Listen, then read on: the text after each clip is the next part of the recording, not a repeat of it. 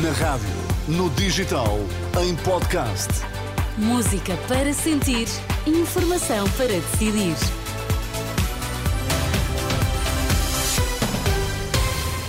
Olá, Sérgio Costa, mais uma Olá, vez. bom dia. Bom dia, 9 da manhã, quinta-feira, 1 de fevereiro. O que é que está em destaque? Agricultores fecham fronteiras, bloqueiam estradas. A guerra ali ao lado. Nesta edição fica a conhecer o novo podcast de Renascença. Então, e no Desporto, João Fonseca, bom dia. Inês, bom dia. Os árbitros do Sporting, Porto e Benfica para a jornada 20 do campeonato que começa este sábado. As notícias das 9 na Renascença. Edição de Sérgio Costa. Tratores, máquinas e outras viaturas bloqueiam algumas das principais vias do interior do país. Há fronteiras eh, cortadas, espelho do protesto dos agricultores, de norte a sul. Na A6, no Alentejo, uma marcha lenta impedia na última hora a circulação em direção à fronteira do eh, Caia. Cristina Nascimento, mais uma vez bom dia. De que forma é que as autoridades estão a reagir a esse bloqueio promovido pelos agricultores?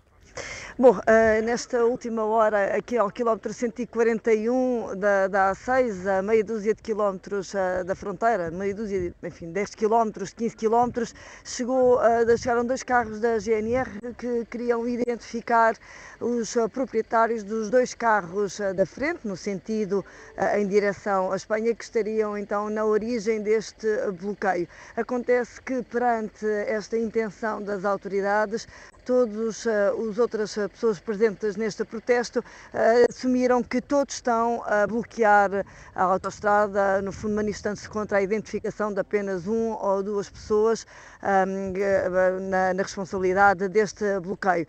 Assim, as autoridades perguntaram a quem aqui está presente se faziam atenções de se retirarem, disseram que não e, portanto, aguardamos o desenvolvimento na, na, em plena A6.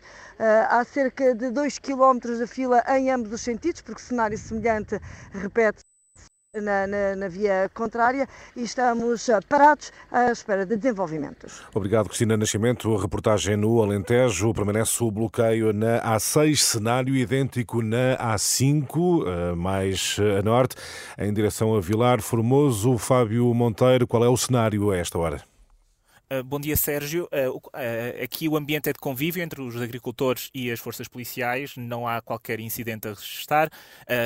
é impossível neste momento aceder a Vila Formoso pela A25, a A25 está cortada. Todos estão a ser feitos por via das estradas nacionais.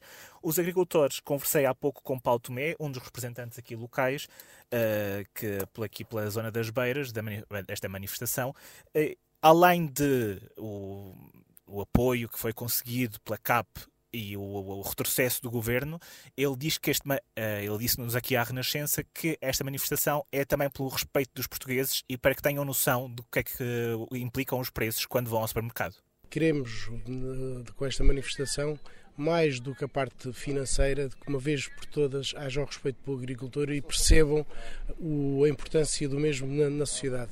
O, a, a, população, quando vai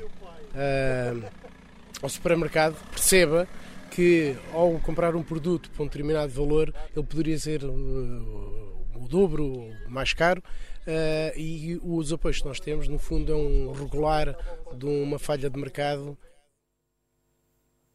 o, a manifestação não tem hora para terminar e irá continuar nas próximas horas por aqui em Vilar Formoso. Sérgio. Obrigado, Fábio Monteiro. Reportagem em Vilar Formoso no protesto dos agricultores. Protesto também em Bruxelas. Cerca de mil tratores bloqueiam as ruas da capital belga junto ao Parlamento Europeu. Já em França, pelo menos 50 supermercados foram atacados na última noite na província de Haute-Loire, no sul do país. Os agricultores denunciam o que classificam de comportamento inadequado das cadeias de distribuição.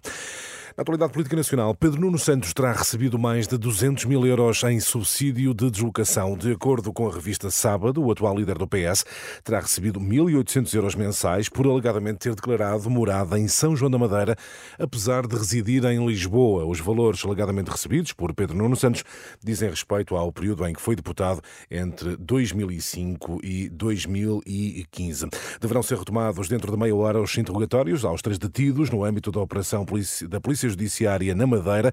No plano político, o PSD Madeira escolhe hoje o sucessor de Miguel Albuquerque. Guilherme Silva, antigo líder parlamentar do PSD, defende ser esta a melhor solução. Não acredita que Marcelo Rebelo de Sousa dissolva a Assembleia Regional. Não é ele que é um fator de perturbação do funcionamento das instituições. Se as instituições regionais estiverem a funcionar com normalidade e a ultrapassar este incidente de percurso, por mais grave e relevante que ele seja, e é, não é com certeza o Sr. Presidente da República que vai forçar uma dissolução. Guilherme Silva, entrevista a Manuela Pires para ler em rr.pt. No desporto, João Fonseca já são conhecidos os árbitros da jornada 20. Depois do ponto final no mercado de transferências ontem em Portugal, é hora de voltar ao campeonato e com plantéis reforçados. Vem a jornada 20 e o Conselho de Arbitragem já divulgou os juízes. Destaque nos três grandes. No sábado, Fábio Veríssimo no Famalicão Sporting. O VAR é André Narciso. No Porto, Rio Ave, árbitro António Nobre. VAR Fábio Melo. E domingo, no Benfica, Gil Vicente. Tiago Martins, o árbitro. O VAR é Gustavo Correia. João Fonseca e as notícias do desporto. E há pouco falaste de um, Sérgio, um podcast da Renascença Sim. a marcar os dois anos do início da guerra na Ucrânia. O podcast chama-se A Guerra Ali ao Lado e que outros pormenores nos trazes, Sérgio? Olha, traduz um olhar sobre a guerra a partir da Alemanha e aprofunda as consequências políticas, sociais e económicas do conflito. Um trabalho de Guilherme Correia da Silva. Praça principal de Bona há uma festa ucraniana com música tradicional. Homens, mulheres e crianças vestem camisas ou túnicas brancas com ornamentos bordados a azul ou vermelho. Uma das crianças usa na cabeça uma coroa de flores enfeitada com fitas de cetim coloridas. Queremos mostrar às pessoas que a Ucrânia é mais do que a bandeira azul e amarela. Os ucranianos têm tradições, têm uma cultura muito rica. Este tem sido o trabalho de Oleksiy Nazarenko, o presidente da Associação de Ucranianos em Bona. Mas esta festa aqui não é só para alemães, é também para os ucranianos a viver aqui. All people uh, were in big stress and big depression. As pessoas estão num grande stress e numa grande depressão. Às vezes olhamos para as caras delas e estão a sorrir, mas não estão bem psicologicamente. Alexei lembra-se que hoje há uma aula aberta na universidade sobre a situação na Ucrânia. Vamos a passo apressado. Alguém pergunta se a guerra na Ucrânia significou o fim da fantasia alemã em relação a Moscovo. Putin mudou tudo, a guerra mudou tudo, o portão para a Rússia fechou-se para já. Excertos de A Guerra Ali ao Lado, um podcast de Guilherme Correia da Silva, jornalista correspondente da Renascença na Alemanha, podcast com sonorização de André Peralta. E é possível eh, subscrever os três episódios nas plataformas de podcast e também em rr.pt. A guerra na Ucrânia, Ana, já uhum. teve início há quase dois anos. Foi. Dois anos, é impressionante. 24 de fevereiro de 2022. E é impressionante, já fizemos essa reflexão várias vezes de como nos preocupou no arranque e como e agora, agora... fica de alguma forma esquecida, Sim. algo que tentamos evitar com este podcast, porque a guerra é mesmo ali ao lado. Uhum. Até já, Até Sérgio. Já. 9 e 8. Muito bom dia. Vamos saber do trânsito já.